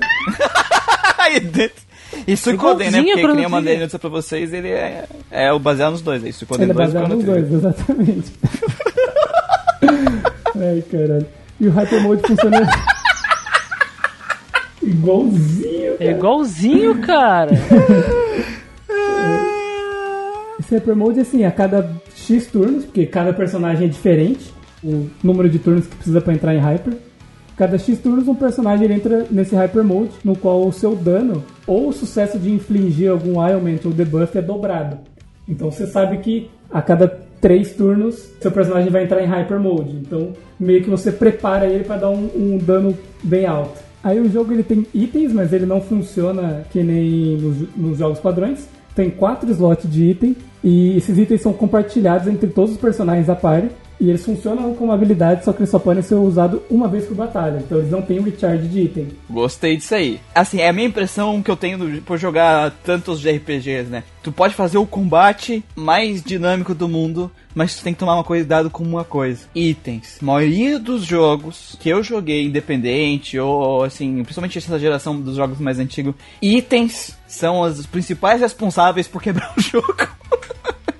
É, não, tem que tomar cuidado mesmo. E aí, quando eu vejo um jogo que tem essa ideia de tipo, tu tem itens, tu pode botar itens bons, tem itens bons, só que tu tem essa limitação, né? E o que eu acho que é uma coisa que já fez eu interessar muito mais pro jogo, porque eu posso botar numa questão mega hard, eu posso jogar o jogo numa dificuldade mega alta, e eu tenho essas limitações. Já passa essa impressão de que você tem que usar bem os seus recursos pra vencer o combate. É, e pra mim isso é um ponto que eu queria deixar, desculpa interromper, um ponto que eu queria deixar claro, que as pessoas, eu, eu, eu vejo poucas pessoas levar esse ponto em consideração? Jogo realmente que você equipa ali, ah, tô com 99 de não sei o que. É, 99 de não tipo, sei o quê. 40 elixir, sabe? Tipo, já era nessa. Então, é um ponto muito interessante, velho. Me fez ficar com mais vontade de jogar esse jogo aí. Eu já tinha muita vontade de jogar ele, e pelas coisas que tá me trazendo aí de limitação de skill, very hard, eu já tô, oh, beleza, vou apanhar pra Eu caramba. quis jogar esse jogo no hard porque tinha lá as dificuldades e o que cada um acrescentava. A partir do hard tava dizendo, os inimigos vão usar todas as skills que eles têm disponíveis. Sim. E nas dificuldades anteriores, não. Falei, caralho, não, joga tudo que você tem em cima de mim, eu sou corno. Seu corno, aí ele aperta o botãozinho com aquela bomba atômica. Tá brincando? É tipo isso. Primeiro inimigo do mapa? Um, O cara da última, né? Primeiro. Primeiro rato do mal. Rato do Só- esgoto, última. É os ratos do. do. Ai, Do Cave, velho. Thunder. Junta, junta 10 ratos no canto e dá uma fireball no seu. É, muito bom. Mas então, só pra concluir o último elemento, que são os programas equipados nos escudos, né? Esses escudos eles podem ser equipados pelos personagens e eles possuem essa variedade de skills aí, às vezes ah, tem dois, três, até quatro skills. Só que essas skills, elas têm um pré-requisito de Hacktude. Hacktude é um dos status do jogo, que envolve inteligência, né? Então alguns personagens têm bem mais, outros bem menos. Às vezes tem um escudo bom que tem quatro skills, mas só os personagens mais inteligentes da party que vão conseguir fazer o maior proveito dele, sabe? Se equipar em outro personagem, ele só vai conseguir usar duas daquelas. E também essas habilidades elas só podem ser usadas uma vez por batalha, não tem recharge para habilidades de escudo desses programas. E esses personagens que eu falei que são recrutáveis, que vai para nossa nave, são personagens que eles podem fazer, são suporte em batalha. É mais uma coisa do tipo, ah, se você tiver com esse personagem como suporte, você dá mais dano em Desperation Mod. Ou você sofre com menos penalidade para cura em Desperation Mod. Tem mais bônus de status e diversas outras coisas, assim. Tem vários desses personagens aí recrutados que, faz- que cada um faz uma coisa, né? Basicamente isso é o gameplay, sabe? E você ter 11 personagens distintos faz com que você meio que distribua vários tipos de funções para ele, sabe? Vários tipos de gameplay. Então, por exemplo, o Clark lá, o robô que eu não gosto. Mas ele é uma máquina de gerar style. Uma máquina de gerar style e distribuir style. Então ele é bem suporte Ô, nesse louco. sentido. O Seton Cyborg ele tem tipo um sistema que ele consegue transmitir música. Então ele tem uma música de cura, ele tem uma música que vai dar dano em inimigo, ele tem coisas assim que vai ser um bagulho constante. Que ele, ele ativou a música, meio que ela entra na barra junto. Toda vez que chegar no, no time da música, tipo, no, no turno da música, vamos por entre aspas, ela vai ter o efeito dela. Tem o, o Sul lá, o cara do terno, de óculos escuros, ele tem um esquema mais baseado em combo. Então, se ele usa ski- as skills dele na ordem A, se usa essa, essa e essa, uma skill vai combar junto com a outra e, e dar mais dano. E agora eu vou deixar vocês animados com uma coisa. Oi, Sabe o que eu usei nesse jogo? O jogo inteiro? muleta. Não. Não, mas sim. Buff e debuff. Ah. O jogo inteiro, inteiro. Vou até, vou até massagear os mamilos aqui. Porque, cara, Ah, então ele não é amigável a fãs de Final Fantasy. não. Não, não é amigável. a Usar função. buff e debuff que nem Chrono Trigger, Porque, né? cara, igualzinho do Trigger, exatamente. Porra, igualzinho aquele Shin Megami Tensei lá, o Chrono Trigger, né? Suicoden 2 também, que é a grande inspiração desse jogo, usava um monte de buff e debuff. Grande expressão é, porque precisa bastante pra ser né? Porque assim, cara, os inimigos vão ter as, as vulnerabilidades dele elemental e tem os personagens nossos da parte que cada um tem afinidade elemental com uma coisa. E assim, vai de você Tinha vezes, cara, que eu passava os dois primeiros turnos me preparando pra dar um, um dano, sabe? Uhum. Então, ah, a personagem vai entrar em Hyper Mode em três turnos. Uhum. Então, no turno dela, eu usava uma habilidade que aumentava os status primários dela. Com o outro personagem, eu usava uma habilidade que iria aumentar o dano no Hyper Mode dela. Com o outro personagem, eu tentava causar vulnerabilidade no inimigo, pra, que é um debuff que faz ele tomar mais 35% de dano. Com o outro personagem, eu usava mais alguma outra coisa. E, tipo assim, ia tentando enfraquecer o bicho e fortalecer ela ao máximo, pra quando ela entrasse em Hyper, que ela ia dar o, dan- o dobro do dano, ela já chegar batendo, tipo, um dano do caralho, sabe? Porque se eu só der o ataque normal, ele vai tirar, ah, do ataque normal, ah, que legal, pá, 200 de dano. Se eu dou em Hyper Mode com todos esses buffs e dando debuff no inimigo, eu tiro 3 mil, sabe? É a diferença. Mas é porque eu, mas é porque eu me preparei dois, dois turnos pra fazer isso. Só que daí, pra eu fazer isso de novo, todas essas habilidades que eu usei vai ter que ser recarregadas. O item que eu usei já, já era uma vez por turno. sabe? Mas o que eu queria comentar que eu achei legal, porque assim, tu saber que o Hyper Mode vai acontecer e quando ele vai acontecer, isso permite tu fazer o jogador criar uma estratégia, é o que qualquer joga- desenvolvedor que vai fazer jogo de turno tem que pensar, e que nesses anos de indústria vital do Grandcast, eu tô vendo muito a, a Golden Age dos RPGs, né, lá no PlayStation 1, eu percebo que os jogos desenvolvedores não tinham essa noção. É aqui a gente vê um jogo independente que tem pega essa inspiração de alguns jogos e tudo mais, mas ele tem essa noção, sabe? Pelo que tu tá me contando, Ele, ele aprende com esses jogos. Aprende, Ele, aprende, ele olha isso. jogos e fala: olha, no meu eu posso fazer assim pra equilibrar isso. No meu eu posso fazer isso pra consertar isso. O problema é que esse jogo lá atrás tinha, sabe? Que é uma coisa que eu acho que eu tava conversando, não lembro se era com o Christian ou contigo, eu não lembro se eu falei isso na nossa, no nosso grupo, que é muitos jogos independentes têm esse problema que eles se inspiram demais em jogos antigos, mas eles veem esses jogos com a, os óculos na nostalgia e eles não conseguem reconhecer os problemas daquele combate. Eles não conseguem entender o porquê que os jogos de PS1 apanhavam tanto das reviews na questão do combate. Aí eles só replicam os mesmos. Aí mesmo replicam exatamente, exato. e aí a, a- fortalece aquele argumento de RPG por turno é coisa sem- de pessoa sem cérebro e coisa do tipo, né? Porque os jogos. Não é nem que os jogos não tinham ideias interessantes de mecânica, mas o jogo não usa as mecânicas, né? E tu falou dos múltiplos personagens, e é uma coisa que a gente reclamou do Suicoden, que provavelmente a gente vai reclamar num jogo que vem aí, né? Aquele Eu não vou dar DCN. spoiler, assim, vem um jogo aí futuro aí, não sei, os próximo podcast, que tem uma quantidade gigantesca de personagens, mas no final, esses personagens não agregam uma estratégia do gameplay. A entrada deles na party não permite que o jogador expresse uma forma dele de jogar estrategicamente pra passar os desafios, que é o problema desses jogos. Tudo que tu falou é pra mim, eu ainda vou quero jogar o jogo pra mim ter a minha visão, porque eu não acredito em ti, tu é um puto. né? Ah, que Que isso, cara? São vendidos. São vendido, passando pano, não, brincando. Mas assim, que é esse tipo de jogo que tem que ser elogiado no combate. Uhum, com certeza, pra mim é o maior ponto eu- de destaque do jogo disparado. E cara, eu vi, sem brincadeira, eu vi o quê? Umas 10, 12 reviews em vídeo, tá? Desse jogo aí. com a- Ninguém! Ninguém falou desse nível de complexidade do jogo. Dessa forma. Ela falou, ah, tem uns negocinhos aqui, ah, isso aqui é legal. e é isso, sabe? Ninguém elogiou pra cacete o combate desse jogo. Provavelmente já jogar no normal também, geralmente os normal é aquela coisa, né? Só bate, bate, bate e derrota o inimigo. Ganha no teco. Então, cara, esse é um jogo que eu quero muito jogar, é por causa do que tu me trouxe, porque agora me deu uma outra visão do jogo, completamente diferente do que a, o que eu tenho ouvido até agora, que é tipo, nossa, Chrono Trigger, legal, né? Que é... Chrono Trigger, legal. Então eu tô muito interessado, realmente. Mas é aquela coisa, né, Muriel? Somos só o maior podcast de RPG eletrônico do Brasil, cara. Tá esperando o quê, cara? Ah, esqueci de comentar. Os inimigos ganham style também. E o style deles é, é- funciona um pouco diferente do nosso e a gente não consegue ver. Mas quanto mais a luta demora, mais forte eles ficam, mais a gente apanha. O... É, então o que vale É, pra pesado. ti, vale pra ele, igual o Chrono Trigger. Até parece que a gente tá batendo em Chrono Trigger também. Não, a gente não tá falando mal de Parece que Chrono tá Trigger. batendo contra o Trigger e nem, nem era pra ser o caso, né? Mas... O jogo tem inspiração. Não vou dizer que não tem nenhuma inspiração, mas o jogo ele é uma coisa própria dele, sabe? Não é aquele jogo que tipo tentou fazer igual, mas fez, ah, copiou, mas fez diferente, sabe? Não, é, a batalha acontece mais ou menos no mesmo tipo de terreno que o Chrono Trigger. Sabe? É isso aí o combate. Essa é o que tem Mas parecido. ela é uma dinâmica completamente diferente. Isso que, que parece que o pessoal não vê, sabe? Tipo, meu, presta atenção no que tá acontecendo, pelo amor de Deus. Ai, ai. Enfim, Gustavo, é isso aí.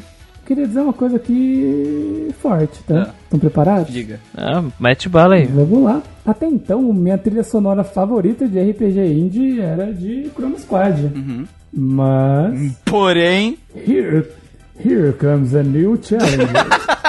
Oh, deixa eu até procurar é, que aqui. os caras são, os caras são foda, né? Não, Os caras são grandes. Não, os caras são bons demais, cara. Achei incrível o tema de personagem, tema de dungeon, tema de combate dele, eu acho muito massa. Muitos, eh, muitos jogos indies eu acho que pecam um pouco nessa parte de música, assim, sabe?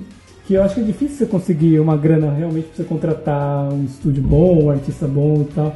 Ou que consiga fazer bastante coisa variada, sabe? Ter pelo menos 50 músicas aí pra você se divertir. E não, não pouparam recursos. Os caras mandaram bem aí, acho que tanto no, no visual, na parte sonora do jogo nem fala, que pra mim é muito bom, e no combate. Então, achei um jogo muito bom pra trazer aqui pra galera.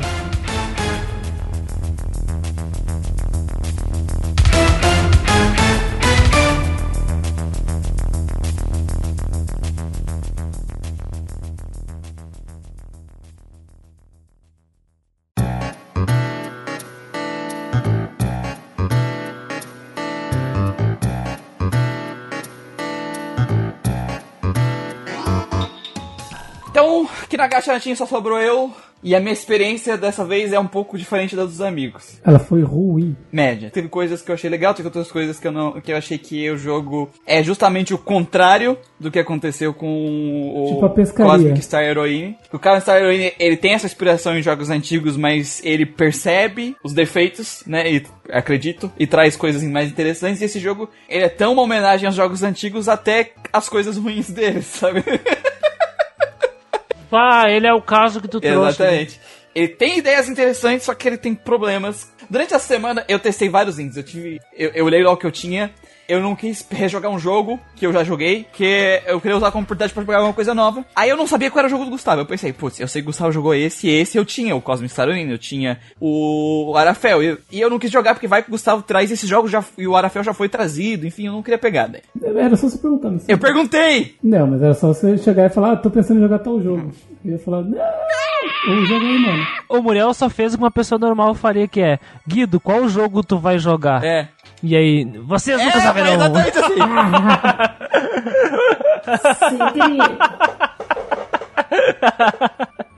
Eu queria muito jogar o Cross Code, mas o Cross Code já apareceu no Batidão dos Indies. E ele é um jogo que sempre ranqueia muito bem aqui no Grandcast nas votações, então eventualmente ele tem chance de aparecer. E aí, cara, primeiro, eu tava num. Eu tava com. Eu quero explicar meu, meu mindset, né? Eu tava jogando direto Shin Megami Tensei 4. E aí, pra mim sair desse mindset de jogar no, num um jogo foda, que nem Shin Megami Tensei 4, num portátil, deitado na minha cama e sentar na frente do computador pra jogar, Não, fala aí, é mó chatão jogar no computador, É, né, cara? então. Puta merda. foi trabalhoso. Eu quase baixei o RetroArch no meu Switch pra jogar aquele que não deve ser nomeado na cama, tá ligado? Jogar no computador é muito doloroso, cara. Muito doloroso de verdade. Porque quando eu jogo no Play 3, eu consigo jogar na minha TV e vir pra cá. Aí eu pensei, vou botar algum índio aqui e, e botar no meu controlezinho pirata, porque o meu controle do Xbox se foi. Enfim. Aí eu pensei, o jogo da lojinha eu também podia, gostaria de jogar, mas o Christian já tinha me falado que ia falar dele. Eu fiquei, Porque eu falo pros amigos, né, Guido? Aí eu fui em alguns outros jogos e aí começou a dar problema de compatibilidade com o meu controlezinho aqui, nesses jogos independentes, o que é normal. Acho que tem problema com, com controle que não é Xbox. Alguns jogos também eu fui jogando e não foi me engajando por causa disso, por causa dessa situação. Então eu joguei uns 5, 6 jogos, um pouquinho de cada. E aí eu lembrei de um jogo que eu tinha ali. Muitos anos atrás, eu, eles, quando ele saiu, eu ouvi falar. Teve reviews mistas do jogo, mas eu não acredito na mídia especializada mais. Nós chegamos ao ponto que nós fizemos a nossa própria mídia Nós especializada. somos a mídia especializada hoje, né? E aí, eu, eu, tipo assim, eu confio na- no Muriel e no Christian de review. É. né? E ele tinha reviews mistas. Muita gente gostou na Steam, muita gente não gostou. Muitas reviews gigantes assim na Steam, nos comentários lá de usuário, né? Desse tamanho assim. Pessoa que jogou 3 horas do jogo. Nossa. E aí eu peguei pra, pra jogar ele, né? Sabendo que ele seria um jogo misto. Ele teria isso. Mas eu queria entender o porquê que ele é misto. Até onde é verdade, até onde não é, né? Que ele errou onde vive, onde come, né? Globo Repórter. Se errou, né? de verdade. Questão, né? Se acertou, Se onde acertou. acertou. Exatamente. Se acertou é É. foda, né? cara pega um jogo pra descobrir se o jogo fez alguma Então, esse mínimo. e co- então eu, vou- eu, falei, eu falei, eu vou nesse, e eu joguei sexta, sábado e domingo ele, eu joguei umas 15 Porra horas senhora. dele. E eu falei, o que ser será? O que seja, seja, né? O que seja forá. O que se- Seja. O que seja, se... o que seja, seja. Esteja, exatamente. O que seja, E, seja. o, e o joguinho que eu joguei, ele não é sprite. Ele é independente, ele não é sprite, é 3D. Puta E o merda. nome do jogo Começaram bem. é Legrand Legacy. O bom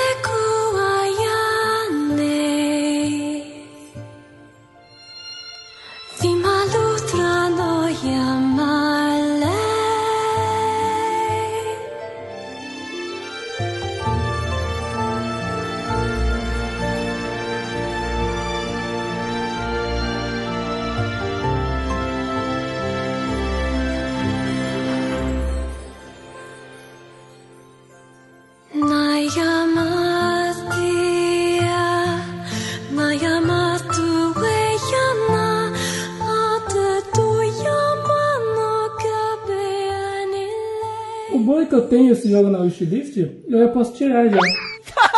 eu posso tirar já, nem ouviu. Posso tirar já. E ele é justamente uma referência ao que, Christian? Ao que? A Golden Age. Chrono Trigger. Não, A é Golden 3D, Age. cara. É 3D o jogo, não tem como ser. Não, mas tudo bem, mas dá pra ser. Similar a Chrono Trigger, é isso mesmo esse Na jogo? verdade, ele é similar a Shadow Hearts em alguns aspectos. Ele é esquisitinho. Ele é esquisito. Então, assim, quando eu tava jogando ele, eu tava pensando um pouco para como é que eu vou descrever o gráfico dele. Porque ele tem esses background pré-renderizado, entre aspas. Por que entre aspas, André? Porque é esse background estático dos jogos de play, comuns em jogos de PlayStation, início ali dos jogos do PlayStation 2. Só que o cenário estático dele não é um cenário estático, uma foto 3D. É desenhado. É o mesmo, o mesmo objetivo. E ele tem um personagem 3D na frente com uns modelinhos 3D que destoa desse desse fundo, né? Feinho e ordinário. A exemplificação perfeita que eu achei dele, ele é idêntico aos remaster que a Square tá fazendo hoje de jogo de Play 1. Que eles refazem os personagens da frente e deixam o gráfico do fundo igual ao do Play 1. Sabe o Final Fantasy VIII que saiu o remaster, que os personagens da frente estão mega bonito e o cenário ainda é aquele... É uma versão HD do cenário, mas ainda é aquele low poly print do Playstation 1. Mano, os NPCs que não são importantes estão com a mesma cara dos gráficos de É, nesse caso não tô acontecista, mas tipo, é bem isso. Não, mas isso é. É bem isso esse jogo, sabe? Antes de, antes de ser cool. A Square deve ter copiado esse jogo aqui. Cara, eu gostei que os bonecos eles se movem quando conversam. Expressão. Ah, sabe aqueles vídeo meme que o cara bota uma imagem e o cara tá cantando a musiquinha? E é tipo, é uma animação que tu bota Aham. uma imagem e ele anima a boca e tudo mais? Que a boquinha, que a boquinha. É, o- os portrayal desse jogo, eles têm mais ou menos esse tipo de animação. Não é. é- é- lembra, Foi, foi inteligente, cara. lembra um pouco, inclusive, a, as, vi, as VTuber, sabe? Que elas meio que movem às vezes a cabeça, assim, Sim. é o mesmo. É um desenho 2D que tem esse nível de movimento. É parecido com isso. Mas eu vou te dizer que achei inteligente. Foi uma sacada que eu nunca vi antes, cara. É, é bonito, eu, eu gostei. Tem um problema que por algum motivo essas imagens elas estão com uma resolução meio baixa. Eu não sei por que, que aconteceu no desenvolvimento que a resolução ficou do jeito que tá. E não me incomodou muito, eu vi muita gente se incomodar pra cacete. Eu achei, eu fiquei, estranhei. Ah, pra mim tá ok. Estranhei no começo, mas ah, tá, tá ok, assim. Esse- essa é a arte do jogo, Deve, né? ser, é, deve das ser pelo negócio do movimento, eu não sei. É, A versão, pelo menos, que eu joguei, eu olhei algumas outras versões de outros consoles e não tá com esse problema de baixa resolução. Deve ser alguma coisa de porte, né? E eu acabei de achar uma reportagem dizendo Legrand of Legacy, a homenagem indie pra Final Fantasy VI. Eu tô perdendo alguns anos de vida aqui. Caralho, morreu uns pixels da alma aí, né? Nossa, cara, não tem nada a ver! Para com isso! Enfim, e aí ele sempre me chamou atenção por causa disso, né? Esse, esse, esse tipo de jogo. Porque normalmente quando a gente vê jogo indie, ele vem com o negócio da pixel art. Sempre um jogo de pixel art, mais inspirado ali na- nas gerações do Super Nintendo ou do NES. Ou realmente ser um jogo de pixel art da, pra nova geração, assim, com pixel arts de- extremamente mais complexos do que podia ser feito naquela época, né? Raramente a gente, eu vi um jogo 3D. Principalmente nesse estilo aqui, que é bem tipo 2000, sabe? Então eu achei interessante quando eu peguei pra jogar. E aí ele vinha com uma proposta de jogo de turno, ele tinha. Ele tem um, um tipo um Judgment Ring, Uh, quando tu ataca, usa magia ou defende, vai ter aparecer o Judgment Ring lá do parecido com o Shadow Hearts. Só que é só um lugar só, não é múltiplos lugares, e quando tu usa item tu não tem que fazer isso, que nem o Shadow Hearts faz. E se tu errar, não dá miss, né? Não é que nem Shadow Hearts que dá miss. bate fraco. Bate fraco. É, é, é, esse negócio que vocês estão falando é quando tu aperta pra, bater, aparece um círculo que fica uma, uma seta girando e tu tem que a, a, selecionar quando tiver no lugar certo, é isso? Isso, isso. Aí se tu acertar no pontinho do centro, crítico. Se tu acertar no good, dá um dano normal, razoável. Se tu errar, tu dá metade do dano. E é, funciona assim. Entendi. E eu vou dizer assim, as ideias que eles tinham pro combate do jogo, ela é interessante. Ele tem essa dinâmica do, do Judgment Ring. O legal dela é que deixa sempre tu na visão, né? Sempre te deixa tu focado no combate. Que tu não, não pode se distrair às vezes, tipo, ah, eu boto pra atacar e vou beber uma água. Ei, caralho, eu tenho que apertar o botão. Sabe?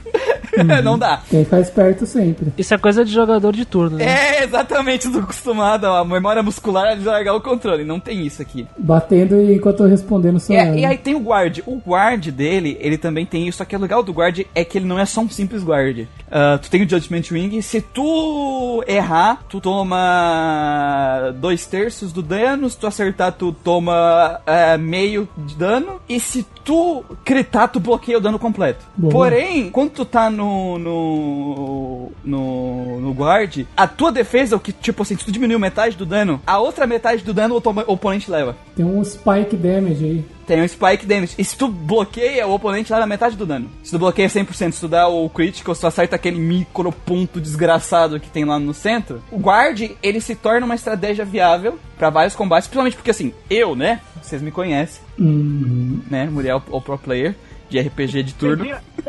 então eu joguei o jogo no hard. E teve umas boss fight X1 que, mano, eu ganhei no guard stall. ficou segurando o cara, ficou segurando o cara. Defendendo e dando, e dando dano refletido.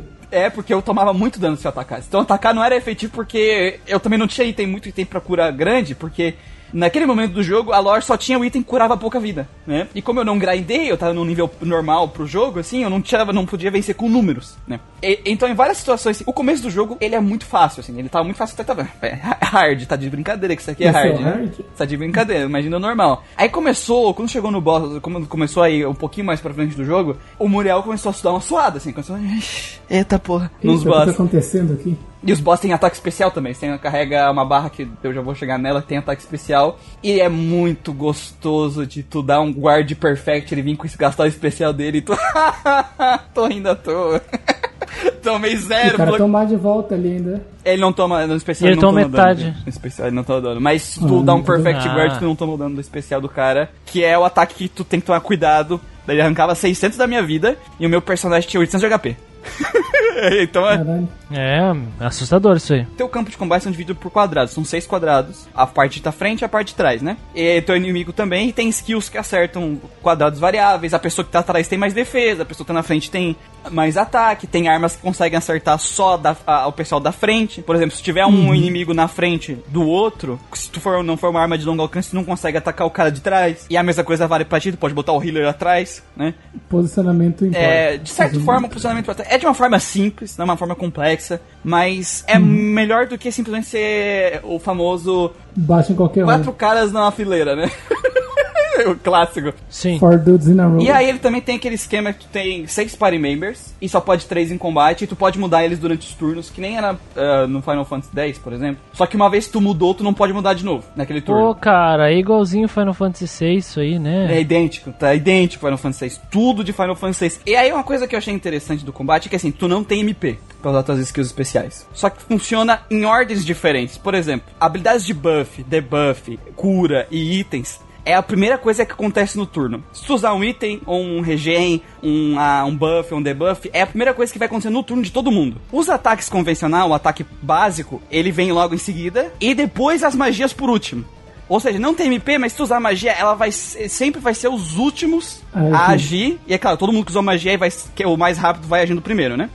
Isso tem cara de eh, alguns sistemas de RPG de mesa, cara. E só que aí tem o, o, a questão, ataques normais e alguns, ata alguns ataques normais, eles têm alta chance de dar interrupção. Ou seja, tu pode usar uma magia, e se o adversário às vezes for muito mais rápido que tu, na magia, ele pode te dar uma magia em ti que ainda interrompe a tua. Então tem essa questão de tu ver quem é mais rápido e tudo mais. E até abusar disso um pouco, da, de certa forma. É claro que é uma RNG, tu não tem como abusar de 100%, pelo menos até onde eu joguei não tem. A questão é que os inimigos eles têm fraquezas a armas e a elementos. E os inimigos são divididos por tipo. Um tipo normal, que é um tipo padrão. E outros três tipos que um tipo ele, ele, é, ele é muito resistente à magia, pouco resistente a ataque físico, é muito resistente à magia, enfim, tem essas variações de inimigos, plus as fraquezas elementais, plus as fraquezas físicas que tu fica meio tonto, mas tu tem um botão que tu consegue ver cada inimigo, né? Tu consegue clicar no inimigo ver quais são as forças e fraquezas dele que tipo ele é, né? Tu não precisa decorar. Mas é a questão de tu tra ir trazendo os teus aliados de acordo com a situação, né? Então ele tem essa dinâmica interessante e no hard, quando eu vou progredindo sem grindar, ele vai tendo inimigos que vai me dando esse, esse interesse, né? Então até onde eu joguei,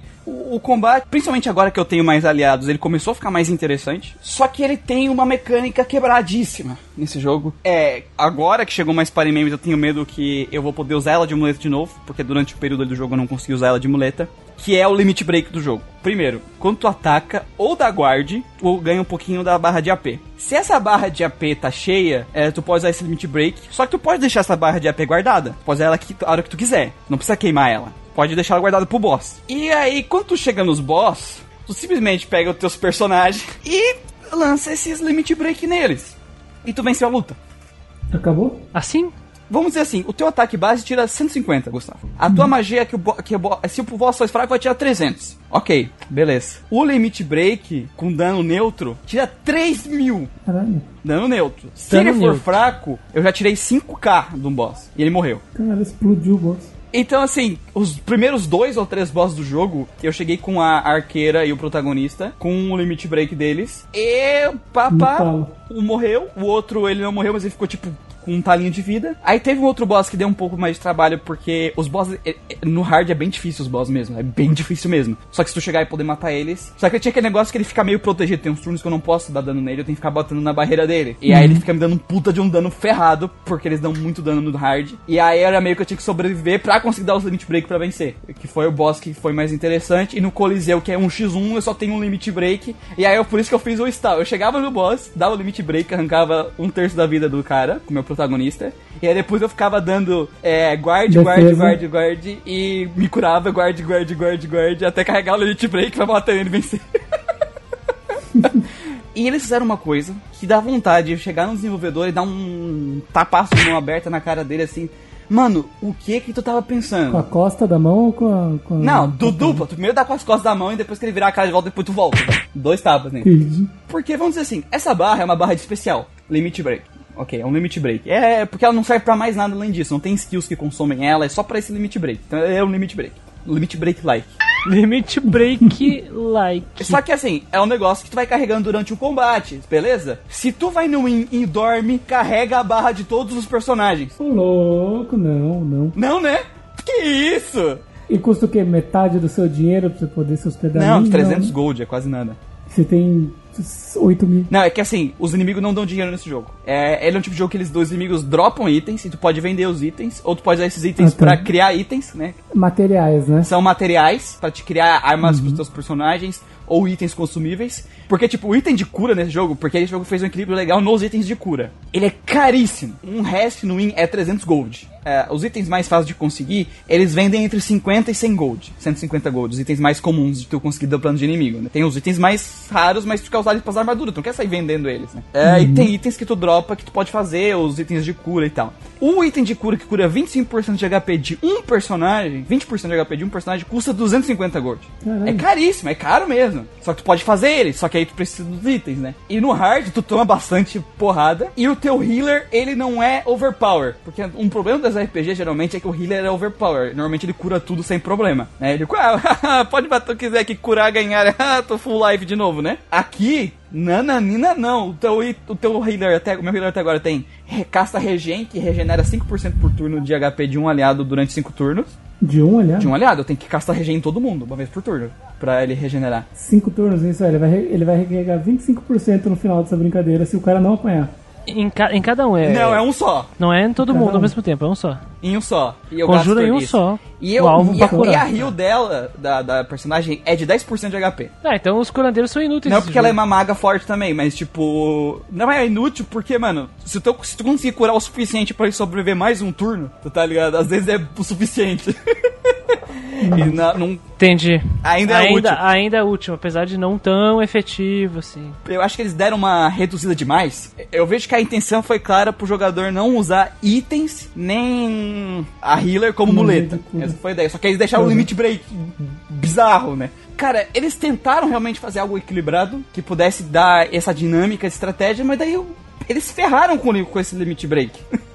E o jogo, ele tem gameplays diferentes. Eu lembro, eu mandei imagem pra vocês do minigame de guerra dele. Até agora teve um. Cara, mas eu me diverti naquele minigame. Cara, é porque como tem esse minigame aí, ele claramente é muito parecido com o Final Fantasy VI, né? Então por isso que ele é legal. Sim, né?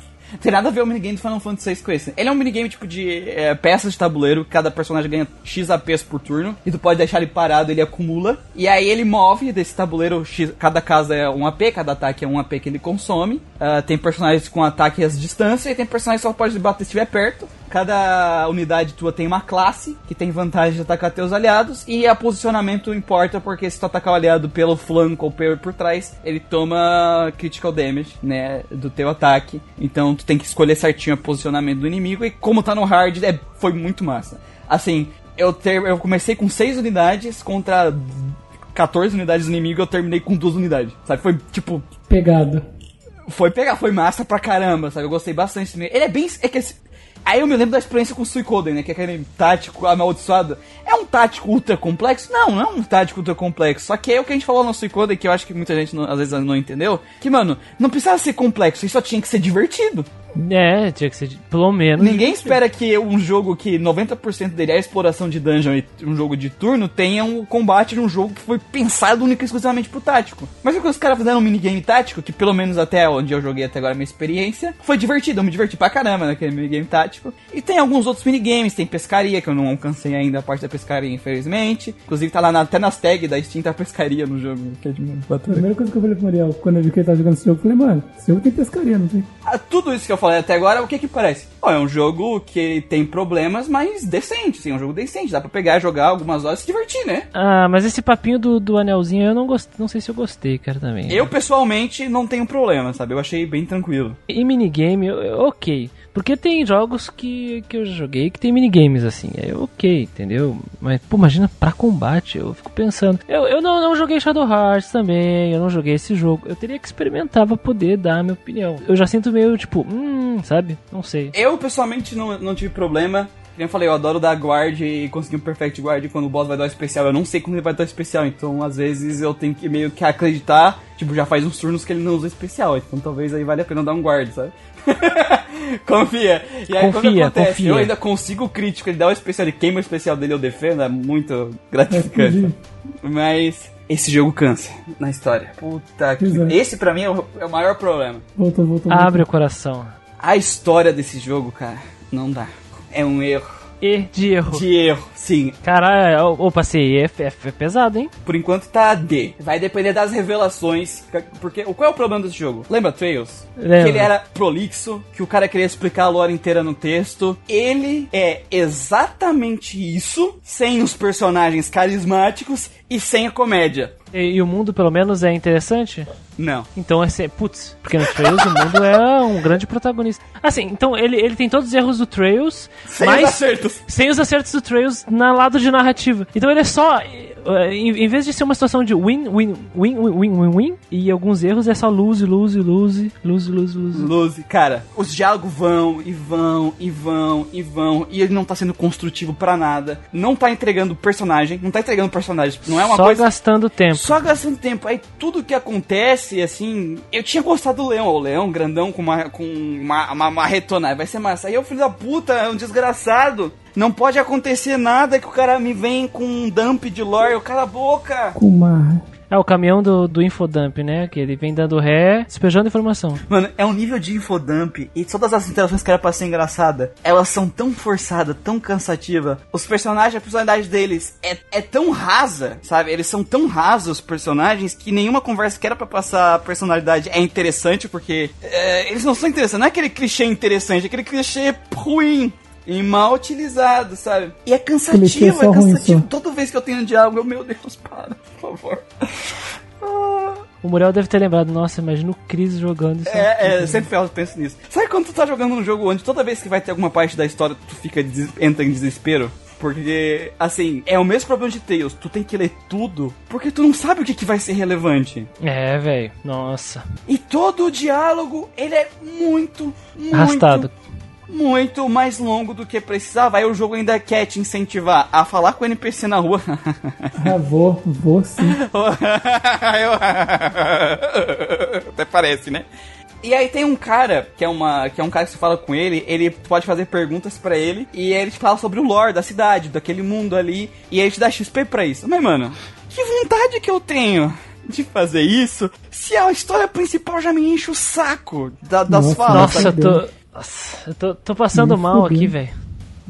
E não é que a história principal não tem, tipo assim, no começo e não me pareceu interessante. É porque ele te gasta muito já de cara. Eu tô com o burnout do, do Trails aqui, cara, e e do Mass Effect juntos, né? Porque eles foram na sequência. E quando tu fala uma coisa dessas, velho, eu fico, eu fico tipo, eu sinto do, do peso do que tu tá falando, cara. E olha que tu nem terminou o jogo. 15 horas, né? Eu tô, eu tô me sentindo mal aqui, cara. Tô passando mal aqui, de verdade. E, e aí qual é a história? Essa é a história de um mundo ele tá em guerra, e aí a guria, que é a personagem protagonista de verdade, né, a protagonista moral do jogo, ela tá numa missão de pra re- realizar uma profecia que vai acabar com as guerras, enfim. Ela é hippie? Não, ela não é hippie. aí a gente encontra um cara que ele é tipo o Jesus desse mundo, assim, digamos. Caralho. Na, na primeira vez que ele Jesus. vai dar a missão. Ele, ele é o clérigo da party. Ele é o cle- Não, ele não entra na parede, ele só te dá a missão. Mano, O mestre dos magos. Mano, vontade de falar, cala a boca, cala a boca, pelo amor de Deus, para de Então, falar. O cara eu vou não- lhe dar a missão. Então, esse caminho aqui é muito importante, porque graças à lenda de 200 anos atrás, Ele basicamente abriu, abriu e falou, versículo 1. E foi, velho. E foi até o Apocalipse, velho. Mano, pelo amor de Deus. Pelo Para. amor de Deus, para! Aí quando, ela, aí quando ele falou, pronto, agora você vai pra sua missão, ela falou, não, eu tenho mais perguntas a fazer. Cara, se eu tivesse naquele jogo, se eu fosse o protagonista, eu já tinha esfaqueado pelas costas. Eu, tipo, mano, cala a boca, não pergunta mais. Aí o cara falou, não, as perguntas você vai... Você vai descobrir. Na sua jornada, eu, pelo amor... Graças a Deus! era isso que eu queria. Esse que eu queria desde o começo. Me mostra, não me conta. E o jogo não mostra muita coisa porque já tá te contando na, na fala dos personagens e, cara, é muito tenso. Nossa. E tem informação que, sei lá, já é a quarta ou quinta vez que eu já sei da mesma informação. Gente, eu já entendi. Para. Você conhece meu de pai? Deus. Você conhece. É, é, é, é- é nesse nível ao, ao quíntuplo da, da destruição da vontade de dar soco na cara dos personagens, sabe? E por enquanto a história não se desenvolveu muito longe disso. Porque o que, que teve até agora? A gente tem que ir até lugar tal. Ah, pra ir até lugar tal a gente tem que ir no porto. Aí vai no porto, a gente não pode pegar o barco porque tem um monstro. Que é o que eu falo, tipo, mano, é enrolação pura. A gente podia ter enfrentar um monstro quando a gente fosse pro lugar, né? Tem formas mais criativas. Tu tá usando os clássicos dos jogos antigos de precisamos fazer o jogo durar várias horas e nós não temos roteiro pra isso. Vamos enfiar um monte de coisa aleatória. Aí tu chega na cidade, tu não pode sair da cidade porque a cidade tem um bando de burguês safado arrombado. Aí tu Vixe. tem que derrubar a monarquia da cidade pra daí finalmente tu chegar na floresta que tem a mulher que tu queria, que o Jesus do jogo te mandou. Nossa. E essas 15 horas foi só nisso, cara. E aí o personagem é o personagem que não lembra o passado dele, tem um poder Ah. especial que a gente não sabe. Só que até agora isso se desenvolveu 0%. É- é- eu sei que escrever é difícil. É difícil escrever bons personagens, é difícil escrever uma boa narrativa, é difícil mesmo. Só que, mano, é, é um erro muito básico. Não tem como tu jogar isso aqui e não perceber que, mano, tá chato. Quando você, às vezes, criador do negócio e não tá com o olhar de fora, você tá apegado ao texto, você tá apegado ao lore, você tá apegado às coisas fala, não, mas isso aqui que eu tô colocando vai ser legal pra explicar o lore super legal que eu pensei sobre isso, aquilo. E pra ele ele vai achar que todo mundo vai se interessar aquilo. E na verdade não, sabe? Ele tá muito apegado com, com- o trabalho dele e não tá conseguindo enxergar isso daí. Por isso que a gente precisa de, de feedback. É, e a história, assim, é, é difícil. É, é ruim, assim, é, Difícil de engolir, é dolorido.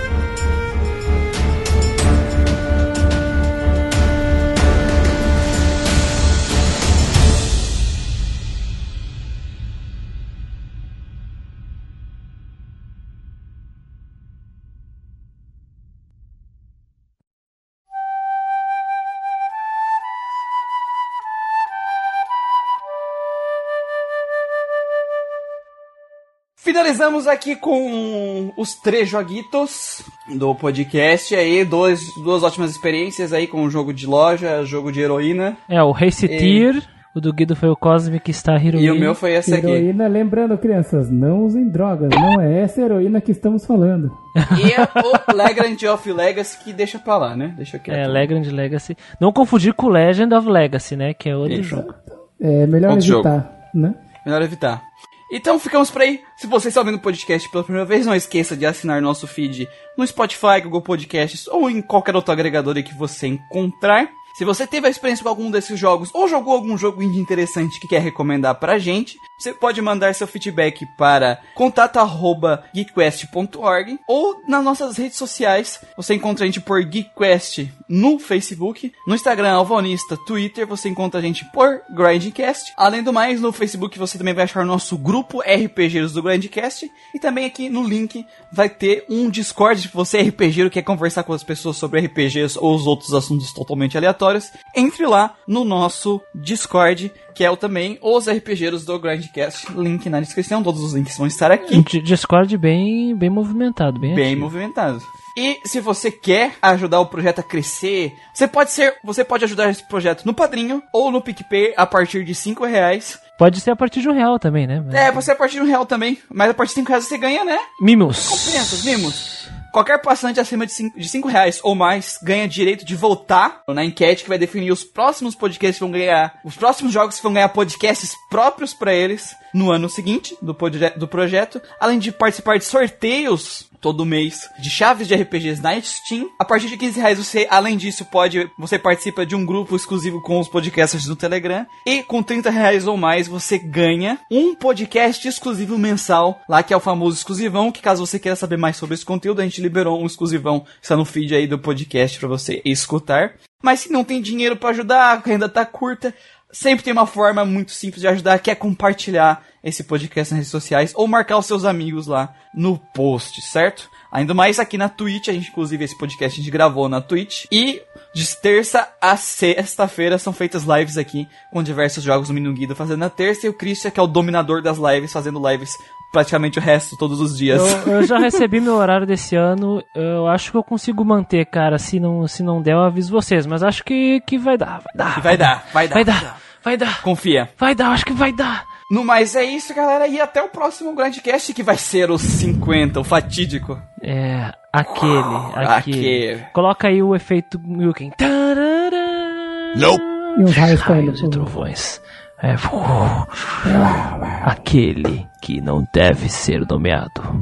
E é isso, gente. Até o próximo Grandcast. Tchau, tchau, pessoal. E não consumam indies que são drogas.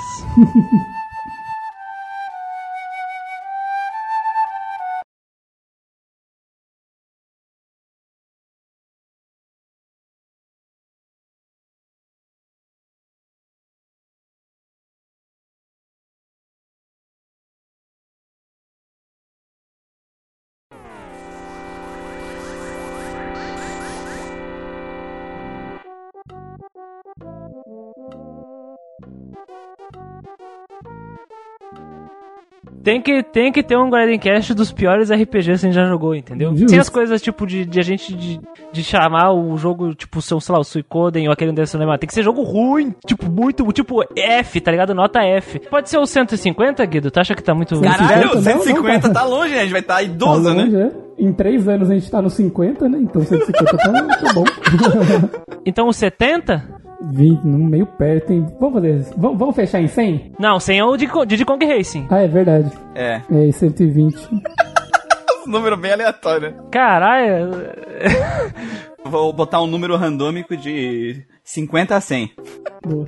Não, não pode, não, não pode ser o 51, não pode ser o 50 tem que Ah, é, vai sendo, vai até o 50 e... E 6? Botar ali, até os, dos 65 ao 100, então. Pronto. Boa. Aí.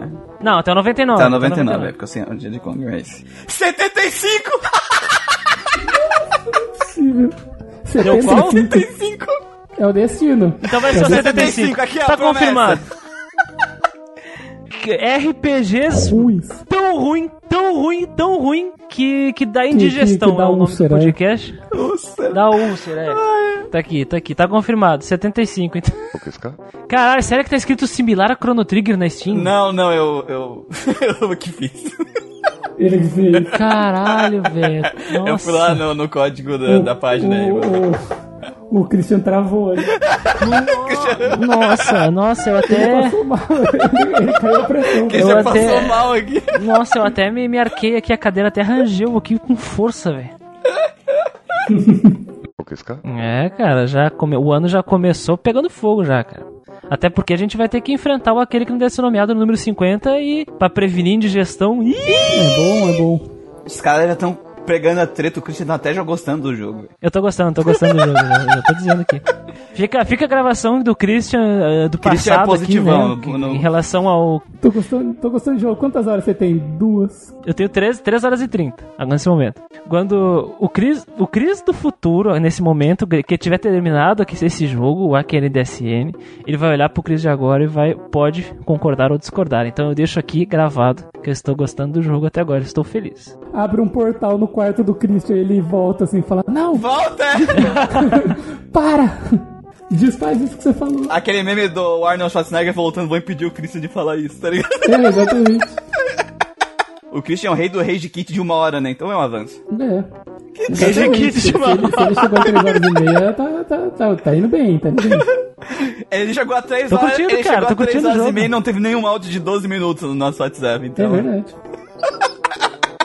Eu só, eu só, eu só mandei um áudio pro WhatsApp, tipo, caralho, velho, então me- tá meio, meio bugada essa música aqui, Quando né? ele encontrou o mesmo desrespeito que eu, eu parei, eu, tudo que eu tava fazendo, eu falei assim, É. não, pera, pera. Eles, eles fizeram isso? Eles fizeram isso mesmo? Ao vivo, mano. Eu tava, eu, eu tava, eu tava, eu tava transmitindo o pessoal aqui na Twitch, né? E aí eu parei tudo, falei, não, cara, só um segundo, vou mandar áudio aqui. Alô, pessoal, caralho. Mano, Desrespeito, não, é mesmo. O Glenn também é desrespeito, hein? O Glenn, o Glenn, o Glenn é muito desrespeito, velho. Desrespeite, cara. Thank you.